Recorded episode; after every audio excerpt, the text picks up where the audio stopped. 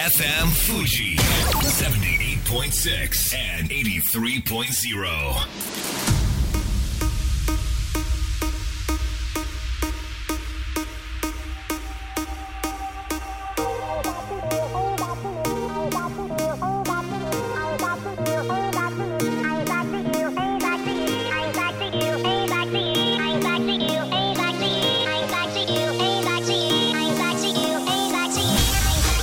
月曜夜のひとときいかがお過ごしでしょうか？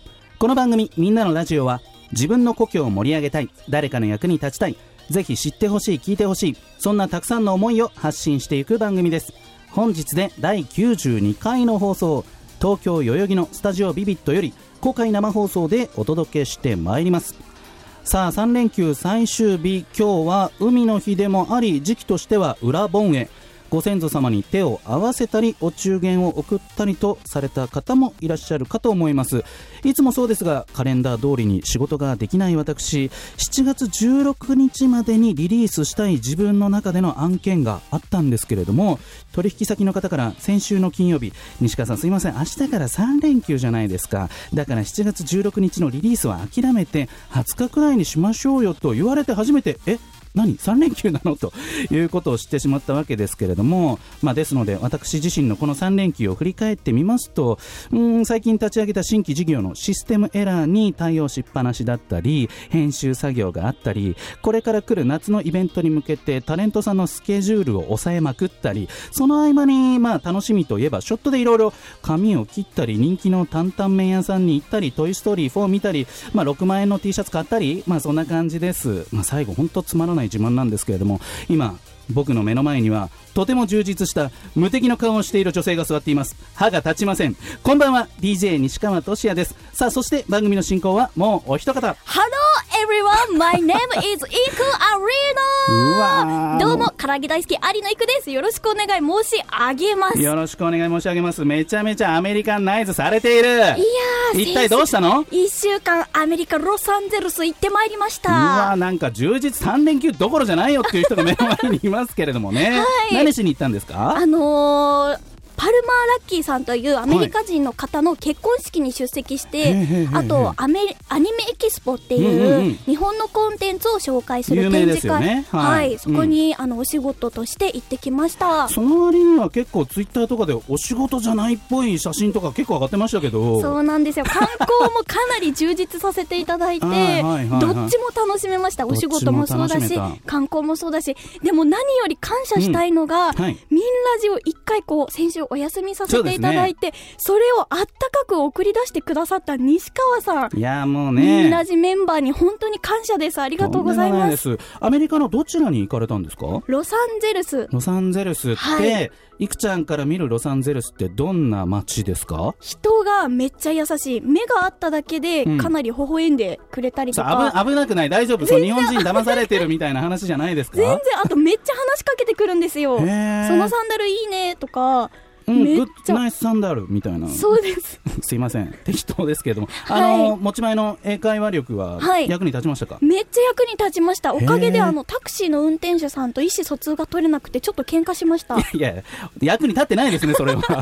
なんかちょっと金銭トラブルですか？いやーちょっとあったんですよね。まあね。金銭というか、うん。なんかどこに下ろすかっていう細かい詳細の話がうまく意思疎通できなくて、うんうん。向こうちょっとイライラさせてしまって、はいはいはいはい。あの目的地の前に下ろされるっていう。もう降りてくれと、はい。ああそうですか。まあでも全体としては楽しいはい。ロサンゼルスでしたとはい。いうことでね。聞きましたか皆さん？この充実っぷり。まあでもねまだまだこれから夏休みもやってくることですしこの3連休がうんいまいちだったなという方はぜひこの後リベンジしましょう。それでは本日もみんなのラジオ元気よくスタートです。FM Fuji FM Fuji 78.6 and 83.0. この番組は株式会社フレイマアペライオン株式会社柴田ホーム会計事務所甲州藤川本菱純米大吟醸の提供でお送りしますさあここからは当番組のコメンテーター株式会社フレーマ大室秀明さんに登場していただきましょう大室さんよろしくお願いしますはい、よろしくお願いします。大室さんはあれですよね先週はいお休みしましたよね、すいません、喉がね、本当ごめんなさい。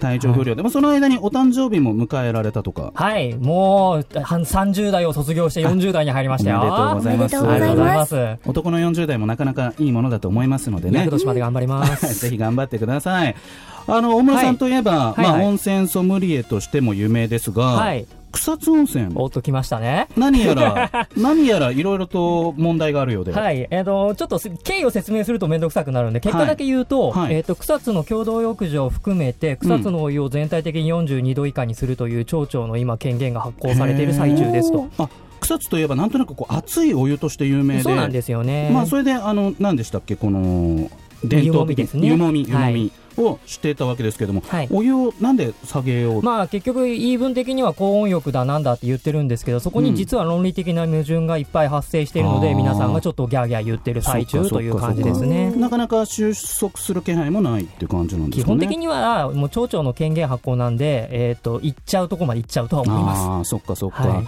まあちょっといろんな意味でね草津温泉をちょっと見守っていければなと思うんですけれども。はい、それでは続いてはこちらのコーナーです月一どんちゃんが行はいということであの冷静に考えると月1じゃねえんじゃねえかっていう。2ヶ月に1回ぐらいな感じですけれどもね。はい、えー、どんちゃんこと吉野竹原さんです。よろしくお願いします。はい、よろしくお願いします。します。ではどんちゃん自己紹介お願いします、はい、えーこんばんは、えー私はですね、えー某電力会社に勤めます勤めておりまして、えー一時期ですね、えー心を病んでしまったりいろんなことあったんです。皆さんの支えがあって今ここに生きてる。それで、えー本日はですね、えーまあたぬきリーグというところに所属してまして私はチーム影山。えー彼は、えートヨタマというチームで敵なんですがね。はい、はい。それなんですが、うん。えー敵である、えー友達がすごいフレンドリー、えー家族を大事にすると友達なんで、うん。その大久保敦さんをお連れしました。おはい大久保敦さんよろしくお願いしますよろしくお願いします。では自己紹介お願いします、はいえー東京都在住の大久保敦です。よろしくお願いします。普段はどんなお仕事をされてるんですか？はい、えーっと、トイレットペーパーの販売の営業をしてます。うはい。トイレットペーパーの販売をしている大久保さんですが、えー福祉のあの関係にかなりお力を入れているっていう話も聞いたんですけれどもはい。教えてください。はい。えーっと、娘がですね、知的障害がありまして、えー今、作業所に通ってるんですけども、はいえーっと、私は、あの、障害者が笑顔になる、うん、えー機会を作りたいなと思って、今、ボランティア活動をいろいろとさせてもらってます。娘さんはおいくつなんですか？22歳ですね。22歳、はい。今日実はスタジオにね、はい。はい。遊びに来てくれてるんですよね、はい。娘さん。お母さんもね一緒に来てあ今みんなで手を振っている という感じですけれども、はい。まあ、今は本当に健やかにすごく元気よく育っている娘さんありささんですけれども、はい。まあ、そこまでの道のりにはいろいろあったかなと思うんですが、はい。こう振り返ってどんな22年だったと思いますか？そうですね、えっと、名古屋に、えーうん。最初、名古屋で生まれたんですけども、はえー幼少の頃に、えーうん。転勤してきまして、はい。で東京に来たんですけども、はい。そこでですね、えー障害者の、えー杉並区の、うん。えー綿帽子の会という父母の会に入りまして、うん。そこでの活動が私をすごく変えてくれました。はい。うん。最初はあの大久保さんその自分が障害者の親だということがなかなかこう腑に落ちないというかこう自分を認めるのが難しかったっていう話も聞きましたけれども、はい。うん。そうですね。最初はあの人にですね説明することもできなかったですし、はい。あのどうすればいいかなって迷ってたんですけども、うん。その父母会に父母の会に入って、はい。えーそこで活動したときに、うん。非常にですね、えー、と女性あのお母さんたちが活動をずっと9割、されてまして、うん。あれお父さんいないのかと。ああそこですごく気づきをしまして僕のですねあのお父さんとしてのスイッチが入りました、ーうん、学校行事とかその地域の行事になかなかお父さんの姿が見られないっていうところなんですかね。そうですねはい、うん。実際、まあ、スイッチを入れて、はい。どんな行動を起こしたんですか、そうですね、えー、と2008年にその会の親父会をちょっと発足しまして、もう10年経つんですけども、うん。その親父会ではですね、えー、と乗馬会の手伝い、あと旅行があるんですけど、旅行の手伝いとかですね、うん。あと、えーバーベキューをですね年1回、親父会主催でやっております。おなんかそういう場を設けることで本音でねそのお父さん同士も話し合えて、はい。課題とかも見つかったりっていうことなんでしょうかね。そうですね、あのー年に何回か、はい。手話会というですね、うんお酒の会を。お酒の会。あ手の話と書かずに、はい。お酒の話と書いて手話会、はい。あそういったこともやってらっしゃる、はい。そして今大久保さん娘さんと一緒に追いかけてる夢があるとかはい。ぜひ教えてください、そうですね、えっと娘とですね一緒に来年ですね、うん。えー東京パラリンあオリパラですね、うん。の聖火ランナーにですね申し込もうと今思っております。はい。どうやって申し込むんですか、はい、あの自己推薦とあの第三者の,あの、はい。えー推薦文が必要でですね。うん、それがあればですねなんと来年東東京の街をうん。アリサが走ることができるかもしれません。かもはい、それはアリサさんと一緒に夢見ている。どうですかいくちゃん。えー、それって聖火ランナーって倍率どれくらいなんですかね？わかりますかどねうなんだろうね。いっぱいいそうですよね。人気はねあると思うよ、やっぱりその2020年みんなそこ目指してますからね、はい。そしてあのなかなかこう障害者のお父さんお母さん自分の時間が作れないっていう話なんですけれども、大久保さんはでも自分の時間を今作ってるんですよね。あの今でこそうん。作れるようになったんですけども、やはり、えー昔は作れなくてですね今あのマスターズ甲子園というですね、えー高校野球、うあ高校野球の OB が集まった大会に出場してまして都立豊玉高校というですね学校で甲子園目指して野球やってます。どうして時間が作れるようになったんですか？あのーそれはですねやはり家族の、うん。えー理解ですね、うん。それのサポートが徐々にですね年を取ってことによってできてきましたので、うん。あの今は少しずつ野球に時間を費やしております。うん。まあ、娘さん、今20 22歳ということで、はい。その一番大変だったなって振り返ると思う時期ってありますか？やはりあの小学校ぐらいですね、うん。その頃はですね多動なんですね。多動。ええ自閉症傾向があるので多動でですね、うん興味あることに突っ走ってしまうので、その辺のことが大変だったんですけども、うん。その多動もですね、実は今、あのランニングを一緒にしてまして、東京マラソンに3回もですね、うん。娘と一緒に走ったんですけども、おー。そういうところで生かされてるんで、今でこそいいですけども、その頃はすごくあの悩みはありましたね。うん。はいまあ、今日奥さんもいらっしゃってますけれども、はい。ご夫婦間でもたくさんお話をされたんですよね、きっと。そうですね、あの、うん家内ともいろいろこう学校のこととか、うん。あと今、療よく療育っていうんですけども、障害者のまあ教育なんですけども、療育についても非常にいろんなあの意見交換をよくしてます。うはい。んどうですか、大村さん、ここまで聞いて。いやー素晴らしい話だなと思ってうん。聞き入ってしまいましたよね、うん。ちょっとね。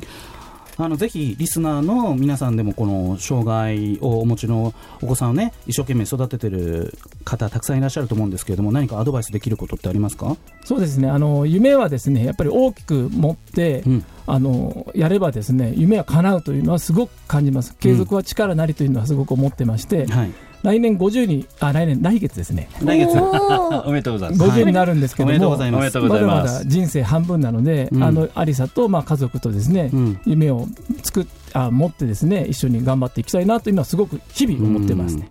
どうですか、大久保さんの話どんちゃん。ね最高です。まあ素敵です。やっぱりそういうこういう話も聞かせてもらって、はいその私たちのその障害者の皆さんに対する意識もしっかり持ってうん日々生きていけたらななんて思いました、はいというわけで月一どんちゃんが行くのコーナー吉野さんそして大久保さんでしたありがとうございましたありがとうございましたありがとうございました。それでは一曲お届けしましょう竹内圭で In This Blanket FM Fuji. FM Fuji. 78.6 and 83.0. さあみんなのラジオ改めまして私西川俊也と有野育と大室秀明でお届けしております。さあいくちゃん後半のゲスト紹介お願いいたします。東京家政学院大学金森研究室キャリアバーム3年生の夏子さんと朝葉さんです。よろしくお願いします。よろしくお願いしますでは夏子さんから自己紹介お願いします。はい、東京家政学院大学キャリアバーム3年生の夏子です。よろしくお願いします。よろしくお願いします。普段はどんな勉強というかことを学んでるんですか？はい、私は現在現代家政学部という学部に所属しています。うん。この学部では衣食住総合家政の4つの分野について学ぶことができるんですが、うん。私は主にファッションや食分野について学んでいます。はい。ということで。では朝葉さん自己紹介お願いします。はい、私と、うん。私はキャリアバームの3年朝葉です。はい。ちょっと緊張してますね。すいません。噛んじました。今、どんなことを勉強してますか？はい私は、えっと、中高の家庭科教員の資格を取ろうと思っていて、おー。それについて勉強しています。おということは就職は学校の先生になりたいっていう感じなんですかね？と最初はそう思って勉強していたんですけど、うん。このキャリアバームの活動を通して、うん。といろいろなと社会人ゲストの方のお話を聞いて、うんうんなんか教員以外の道に進みたいなとぼんやり考え始めました。魅力のある人たちにたくさん会っちゃったっていうことなんですね。はい。なんかいくちゃんから聞いてみたいことってありますか？あの今7月じゃないですか、うんうん。就職の準備ってどれくらいまで進んでるんですか？はい、一番シビアな質問から来ましたね。ストレートに聞いてしまいました、はい。どうですか、浅田さん？えっとそうですね。と私は正直あんまりやってないです、うんうんうん。サボってるわけじゃないからね。今いろいろ考える時期なんだよね。吸収きっとね。中。そうです。吸収中です、うん。あのーなんかこうそれでも取り組んでることってあります？と取り組んでることとしては、うん。えっと学校でうん。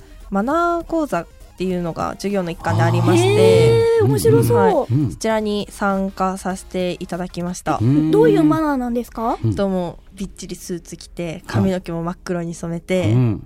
えっと本当に挨拶から電話の取り方まで全部やってへみました、えそうなんですね。すごい。あのもうちょっと自分よりの取り組んでることっていうとどう？あの社会に対してっていうより自分の中でこう、はいなんかこう取り組んでることっていうとどんなことがありますか？えっと私は今、うんあのこれから取り組もうと思ってるんですけおうおうおどう、えっと、ペーパーアートにハマっていまして、へえっと去年の夏に、ーはい。えっと、そのペーパーアートのキットを取り寄せて、ごめんなさい。ペーパーアートってな、うんな、何ですか？なんですか？えっと、ペーパーアートは、はいあの型紙のキットが届いて、それをわ自分で、えっと、型紙くり抜いてピンセットとか爪楊枝とかボンドを使って立体的に組み立てていく、かなりそれ話しかけんなみたいなモードになりなりますよね。結構ね。そうですね、うん。家で一人の時しかやってないです。そうですね。会議中とかね、やられても難しいですけど、大村さん、ペーパーアートわかります？3年ぐらい前女性の間で流行ってたっていう記憶が僕の中ではあって、でもまあどちらかというと手芸寄りですよね。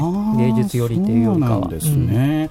まあ、そういった時間を作りながら、はいまあ、自分と向き合っているってことなんですかね。うん。夏子さんは、なんか取り組んでることってありますか？私は現在は、はいあのキャリアバームの活動の一環として夏子会議というものを企画をやらせていただいています。あの人気の番組ですよ。はい、あの例のマツコ会議のパロです。パロディ的感じですでね。この活動では、キャリアバームの公式のツイッターがあるんですけど、うんそのツイッターを1ヶ月で100人フォロワーを増やすということを目標としてうん。3日ほど前から取り組んでいます。つい最近の話ですけども、どうやったら100人増えるんですかね？そうですね、うん。まずはあの同じような団体やあのキャリアに関連した、うん。あのつぶやきをしている人をもう片っ端からフォローしていって相互フォローを狙うみたいなそうああれ感じですね。私フォローされた？はい。フォロワーしたあ、そうなんだ。増えてます。ありがとうございますあの1万人のフォロワーを超す有野由紀さんですけれども、はい。フォロワーってどうやったら増えるんですか？やっぱ相互フォローじゃないですかね 最初は。まあぜひそうですよね。はい皆さんキャリアバームフォローよろしくお願いします。よろしくお願いします。逆に夏子さん、なんかもうちょっと自分なりの取り組んでることっていうとありますか？えっと、就活寄りの話になりますが、はい。うん。あのインターンシップが6月に解禁されまして、うん。そのインターンシップに参加しようかなと考えています。そういうのってなんか解禁とかあるんですね、今ね。はい、あの基本的には6月から解禁ということになっていて、リクナビ、マイナビとかのアプリを利用して、皆さん、あのツイッターじゃないや、うん。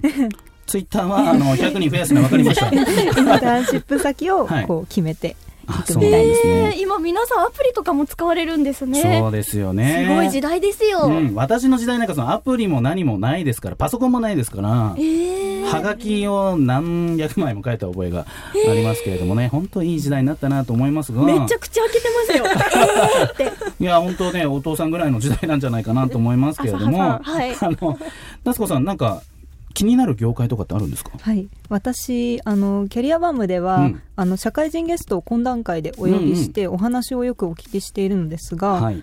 先日お招きした方が呉服業界の経験がある方でその方のお話を聞いてあ呉服ってすごいいいものだなと思ってそちらの業界いいかなとうん。考えています、日本の伝統文化ですからね、うん。でも着物って実はかなり海外のものでできているっていう話でもあるんですよ、へもうほとんど結構中国産とかが多いんですよね、着物なんですけれども。でもなんかそういうのも勉強していくと面白いかもしれないですよね。もう一つね私質問をね用意してあるんですよ。はい。ジェネレーションギャップ。あうん。どんなところで感じますかっていうことをですねぜひ答えていただきたいんですけれども浅田さんい。かがでしょう、と私は、うん。えっと、家族間であるジェネレーションギャップなんですけ家ど、うん。はい、と私たちの世代はうん。もう最初からそのインターネットと触れていたと思うんですけど、本当すごい世代です、はいぱ父とか母とかだと、うん。あんまりその大人になってから携帯持ったりだとあか、はいそうですね、はい、したので、うんうん。とお私の母がはい。ちょっと怪しい広告に引っかかりそうっていう、なんだろう。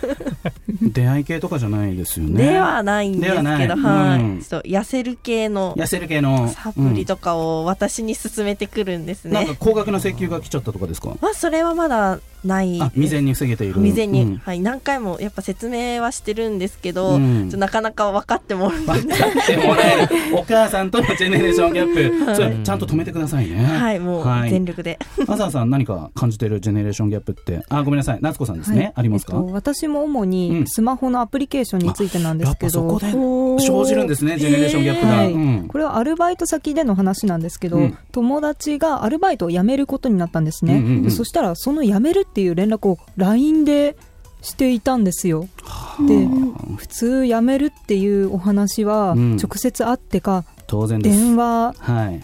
なのかなと思っていたんですが、うん。ちょっとそこで衝撃を受けて、うん。やっぱりそういう連絡の仕方とかも世代によっては違ってくるのかなと、うん。場合によってはスタンプ1個かもしれないという 可能性もありますけれどもあっという間に時間が来てしまいました。最後にですねメッセージをお願いします。私たちキャリアバームはホームページや SNS で社会人ゲストを招いての懇談会や日々の活動を発信していますはい、キャリアバームでは公式でツイッター、フェイスブックをやっています。ぜひ東京家政学院大学キャリアバームのフォローお願いいたします。はい。というわけで東京家政学院大学金森研究室キャリアバームの夏子さん浅田さんでした。ありがとうございました。ありがとうございました。ラストナンバーはバリバリバリスタービズサイトの青年で強く。それでは素敵な1週間を。また来週。この番組は株式会社メリークリエイター AB ラボの提供でお送りしました。